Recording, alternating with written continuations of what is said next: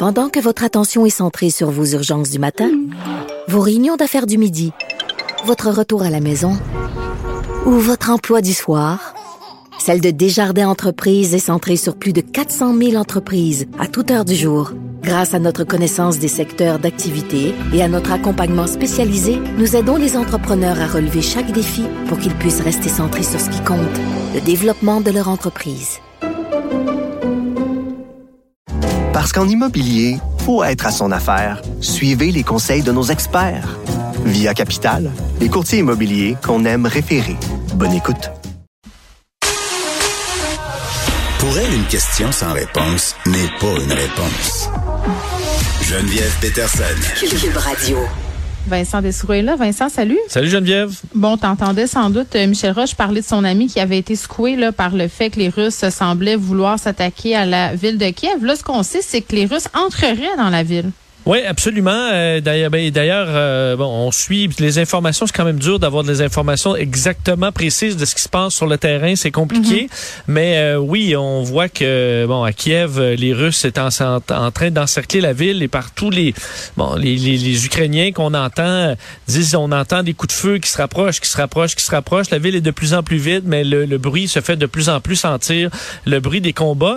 Euh, vous dire avant de faire l'état de la situation de ce qui se passe là-bas, là, un mot sur euh, le côté euh, bon euh, militaire politique là, euh, parce que le il y, y a rencontre virtuelle de, de l'OTAN qui vient de se terminer où je pense qu'il y a encore des des bon, bon, des des conférences de presse mais où on annonçait qu'on déclenchait pour la première fois de l'histoire de l'OTAN cette force de réaction là, ce qu'on appelle le NRF le NATO Response Force qui est une bon l'objectif étant de pouvoir réagir rapidement en cas d'escalade des tensions de sorte que là on aura des euh, des forces de plus en plus prêtes au combat et à être déployées rapidement. On rappelle que c'est pas pour aller en Ukraine d'aucune façon, mais c'est sur- Ah, pour se attends. préparer au pire. Vincent, hier, euh, le, le- le président de l'Ukraine qui, qui disait pourquoi vous nous laissez tout seul, qui était tellement émotif, c'est tellement venu me chercher là. Je trouve tellement que ça fait pitié là. Je, je comprends là la, la, la question de politique internationale et tout ça, mais j'ai de la misère à concevoir qu'on peut rester ici les bras croisés. Je voyais des photos passer tantôt crève-cœur, un petit gars qui marche avec son père devant un immeuble euh, dont euh, justement euh, bon un immeuble qui a été touché par une bombe russe avec son petit chapeau de Spider-Man. Il y a une petite main. Je, ah, je trouve ça là c'est épouvantable. Ouais, ben on voit les, écoute, les images euh, sont frappent vraiment, et je pense que ces images-là, il faut, de, il faut les voir là, et Ouais. euh, vont euh, nuire beaucoup à Vladimir Poutine dans ce conflit-là, parce que il y a un bout là, à un moment donné, puis on va en parler. Ben, je peux vous en parler tout de suite de la, de, de- de la tentative de contrôle, même de Facebook là, en Russie. On voit qu'on a limité les accès à Facebook aux Russes euh, dans les dernières heures, blâmant Facebook pour limiter la visibilité des médias russes. Là, pour eux, on sait qu'ils tentent de tout contrôler, euh, ce que les Russes vont attendre pour avoir une vision complètement différente du conflit que ce que nous on a ici. Euh, le problème, c'est que c'est difficile là, et l'urgence, je pense que, que, que Vladimir Poutine et sa gang sentent. Et pourquoi ils se sentent obligés là, de contrôler Facebook, c'est que c'est beau de dire on va faire de la propagande, puis euh, les, les réseaux de nouvelles vont nous présenter là, euh, bon, nous en grand conquérant de, de, de, de la paix là, face aux nazis ukrainiens. Mais Ouais. le problème, c'est que les Russes, là, ils ont accès à Internet, ils ont accès à des, des sources d'informations différentes. C'est sûr que la propagande fonctionne sur une partie des Russes, mais une partie des Russes qui en ont rien à foutre de ça comprennent que c'est une guerre qui est complètement inutile. Et ça, de voir ces images-là sur TikTok, sur Twitter, sur d'autres grands médias internationaux, euh, ça frappe. Puis je sais que pour des énormément de Russes, il y a un malaise grandissant. Puis si les manifestations continuent de se faire entendre à la grandeur de la Russie, euh, est-ce que là, à un moment donné, je comprends que tu peux être à la tête d'une armée là, comme Vladimir Poutine, mais ça peut pas écoute, être la guerre d'un seul homme. Là. Et si tout le monde débarque, euh, ben là, ça peut être un peu plus dur. Et surtout, si c'est tellement honteux que la réaction internationale est tellement vive, euh, est-ce que ça peut être même au point où la Chine va se dire, ouais, ben ok, genre, écoute, à quel point j'ai le goût d'embarquer là-dedans, euh, aux côtés des Russes, peut-être que je vais me, je vais tenir sa mort. Oui, Euh, la Chine qui vient tenir des Jeux olympiques pour essayer de se refaire une beauté à l'échelle internationale au niveau de l'image, là, on va se le dire. Ouais, Hein? c'est pour ça. Est-ce que tu veux? Parce que j'ai vraiment l'impression que Vladimir Poutine s'attendait à une réaction internationale moins grande, comme il l'avait fait avec la Crimée, où il y a eu bon des sanctions, puis après ça tout le monde tout le monde passe à autre chose. Je pense que ben là, il est tôt dans la guerre, mais si euh, ça ça fonctionne pas pour Vladimir Poutine, je pense qu'un des des problèmes, de, une des mauvaises idées qu'il aura eu, c'est d'y aller trop fort d'un coup. Euh, y aller avec une guerre d'usure, attaquer les zones pro-russes tranquillement, puis après ça, à chaque fois que tu avances, tu dis ah mais c'est la faute aux Ukrainiens, là t'as le temps de faire de la propagande, mais en attaquant tellement fort comme ça, ça prend tout le monde de court. Il y a pas personne qui peut se cacher là, pour le dénoncer. Alors même ceux qui auraient eu tendance à appuyer Poutine, ils peuvent pas parce que c'est trop ridicule, c'est trop, euh, c'est trop violent. Puis, Et là, je pense qu'il vient de se nuire pas mal, Vladimir Poutine. Ben, parlant de se nuire, là, il y avait, euh, bon, évidemment, là, les résidents de différentes villes en Ukraine qui sont cachés dans le métro, là, notamment à Mhm. Kiev. Et il y a beaucoup de ressortissants russes là-bas, tu le sais. là, il y a beaucoup de Russes qui habitent en Ukraine. Et là, euh, ce qui circulait sur les médias sociaux, c'est la chose suivante.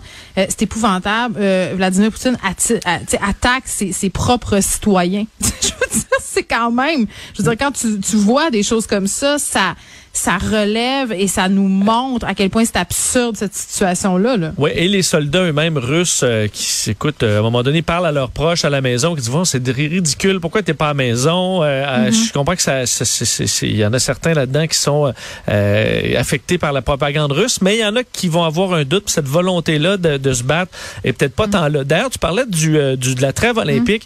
Nouvelle quand même là-dessus, dans les dernières heures, qui, bon, je trouvais positive, mais en même temps, tu dis, écoute, là, je plus rien entendre parler du CIO pour un bon bout, mais le CIO est sorti aujourd'hui pour demander à ce que les épreuves internationales soient annulées en Russie et demande à la Russie de respecter la trêve olympique parce qu'on est encore en, en- en- en olympique. C'est les Jeux paralympiques qui vont commencer et se poursuivre Évidemment. jusqu'au 13 mars. Et techniquement, là, je, je connaissais pas beaucoup la trêve olympique. Euh, c'est sept jours avant le début des Jeux et sept jours après la fin des Jeux paralympiques. euh, où les 193 pays membres euh, des Nations Unies se sont entendus pour ça. Donc, il est même en violation avec ça.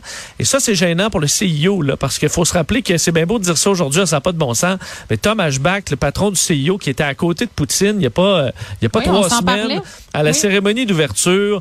Euh, donc là, écoute, tu dis à quel point vous, vous êtes, vous faites rire de vous, puis vous avez fait Mm. rire de nous, du monde entier.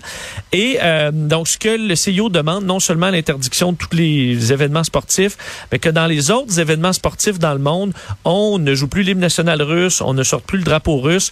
faut dire que toutes les épreuves déjà qui sont surveillées par l'Agence mondiale antidopage le font déjà à cause du scandale antidopage. Mais ce qu'il dit, c'est tout ce qui reste, là, ben, enlevez-le. Fait que dans le monde du sport, il n'y a plus de Russie, en gros. Bon, ben pour la propagande, euh, ça calme. Euh, tantôt, je faisais référence au président euh, ukrainien, là, M. Zelensky. Il vient de parler avec Joe Biden. Oui, il a parlé avec Joe Biden, c'est ce qu'il a dit sur euh, les réseaux sociaux tantôt, disant que Joe Biden lui avait garanti de, des sanctions de plus en plus fortes, une défense, une assistance à sa défense concrète. Euh, ça, j'ai hâte de voir euh, le fond de le fond Qu'est-ce de que ça veut dire? Euh, Ouais. Est-ce que vraiment on va soutenir militairement d'une quelconque façon l'Ukraine et qu'on allait bâtir une coalition anti-guerre et anti anti Poutine Alors on verra. Euh, Zelensky, il faut dire, est encore à Kiev. Euh, il a publié une vidéo tantôt où euh, il était encore dans la ville, alors qu'il est euh, chassé de toutes parts par des forces spéciales russes. Non seulement des forces spéciales russes, mais on apprenait aujourd'hui qu'il y a une escouade de tueurs tchétchènes. Puis honnêtement, on voit les images de leur préparation dans un bois en Ukraine. Euh, Ça a vraiment l'air des tueurs. Là. Et eux auraient, selon euh, l'histoire qui circule de, de, de, de, euh, responsables au, qui seraient au fait du dossier, c'est qu'on a donné des cartes, là, carrément comme des cartes à jouer, des cartes de hockey de Avec différents... des, avec des faces de monde? Ouais, avec des faces de dirigeants ukrainiens, Ben avec une photo, une description, et ensuite on les lance dans Kiev, puis ben aller euh, aller tuer ce monde-là ou les arrêter. On dit soit les On dirait arrêter ou les Assassin's tuer. Creed, euh, mais ça, là, c'est pour vrai, là. C'est épouvantable. Tout à fait. Donc, on verra ces gens-là arriver euh, dans Kiev et vis- visiblement semer la terreur aussi. Euh, donc là, il y a aussi l'histoire, bon, des pour parler de paix. Peut-être la seule bonne nouvelle, c'est que les Russes semblaient d'accord d'aller négocier à Minsk au Bélarus avec Ouais. euh, les responsables ukrainiens pour évaluer de la possibilité de la neutralité ukrainienne. Alors, est-ce que si l'Ukraine dit, ben c'est bon, on fait un cessez-le-feu, on vous promet qu'on ne rentre pas dans le temps, on va être neutre à jamais, puis vous sortez de là, est-ce que c'est une, op- une option qui est envisageable? Est-ce que c'est de reculer face à un tyran aussi? Est-ce que ça va passer dans la communauté internationale? Il y a Qu'il y aurait de- des discussions à Minsk dans ce, de, de ce côté-là.